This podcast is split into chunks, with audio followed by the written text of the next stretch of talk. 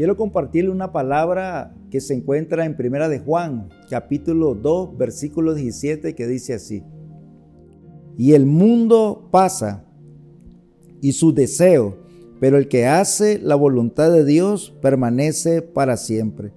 Todo el ejemplo de la vida de Jesús lo podemos ver resumido en una sola palabra, el hacer la voluntad del Padre. Cuando Él enseñaba, Él decía que la enseñanza de Él procedía del Padre, que lo que Él hablaba, su fuente era el Padre. Toda la agenda que Él vino a desarrollar en esta tierra, Él expresó que era la agenda del Padre estableciendo la voluntad en esta tierra.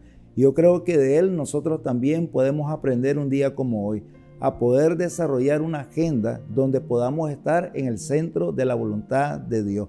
Porque podemos desarrollar muchas cosas, pero no todo lo que desarrollamos necesariamente puede ser lo que Dios quiere que nosotros estemos haciendo.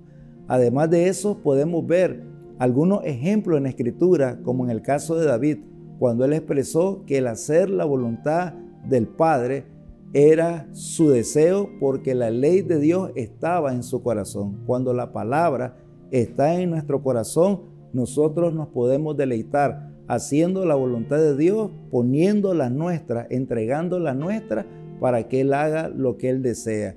Porque el mundo en el cual estamos va a pasar. La escritura dice, el mundo y su deseo va a pasar. Cada día el mundo está en un estado de deterioro.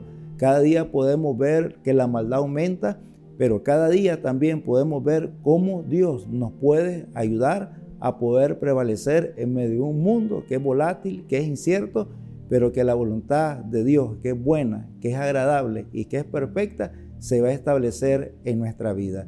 Dios continúa bendiciéndote.